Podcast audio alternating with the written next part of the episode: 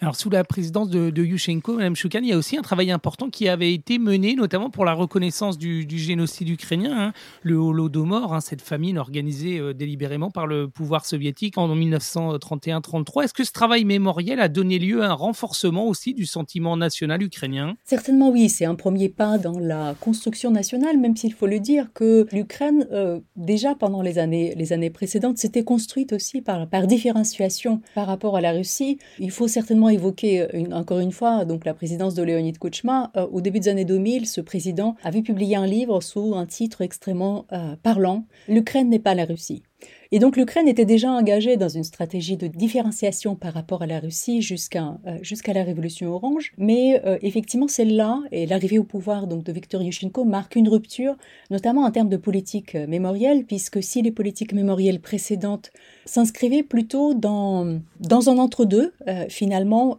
entre la mémoire et, le, le, récit, le, narratif historique tel qu'il avait été construit par la diaspora ukrainienne à l'étranger, et donc un narratif très basé sur la, la dénonciation des crimes euh, de l'Union soviétique, notamment des, euh, des, déportations des masses ou encore de cette famine artificielle donc euh, provoquée et confortée par les autorités soviétiques. À l'Est, les politiques étaient beaucoup plus, les politiques mémorielles en tout cas, et le narratif historique dominant était beaucoup plus soviétisé, donc qui mettait en avant plutôt les coopérations entre les Ukrainiens, les Russes et les autres peuples de, l'Union soviétique. Yushchenko marque une rupture à cet égard, puisqu'effectivement, il fait de, la, reconnaissance de la grande famine, que lui-même et le Parlement ukrainien à l'époque avait qualifié de génocide, et ils ont cherché à obtenir une, reconnaissance internationale donc euh, de cette séquence en tant que génocide. Il a fait de la grande famine un élément central dans la construction nationale, a stimulé plutôt un certain nombre de, politiques mémorielles, donc de politiques de recueil des témoignages, de euh, recueil euh, des victimes, donc de la grande famine dans les régions concernées par cet événement,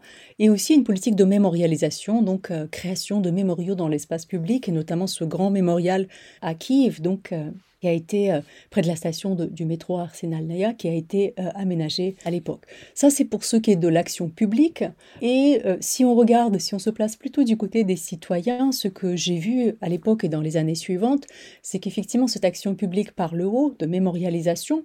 euh, donc des victimes de la, euh, de, la grande famine et donc d'attribution des responsabilités aux organes répressifs euh, soviétiques. Elle a surtout provoqué un mouvement par le bas de retour vers le passé, plutôt de redécouverte du passé. J'ai vu beaucoup de mes amis ukrainiens qui connaissaient souvent pas en fait ce qui s'était passé, ce qui était arrivé à leur famille, à leurs grands-parents ou arrière-grands-parents pendant la, la grande famine. Ils ont commencé à revenir effectivement sur cette séquence, à interroger leurs proches pour compenser en quelque sorte cette non-transmission, puisque effectivement l'expérience traumatisante de la grande famine, donc des morts provoquées par la faim, n'a pas été transmise à l'époque soviétique et même au début des, années 90, à l'époque post-soviétique. Et donc cette action publique euh, lancée par le haut conduit beaucoup d'écrivains à découvrir en fait la réalité de ce qui s'était produit, de ce qui s'est passé dans leur propre famille. Et donc aussi c'est un événement marquant pour eux euh, de différenciation par rapport au passé soviétique.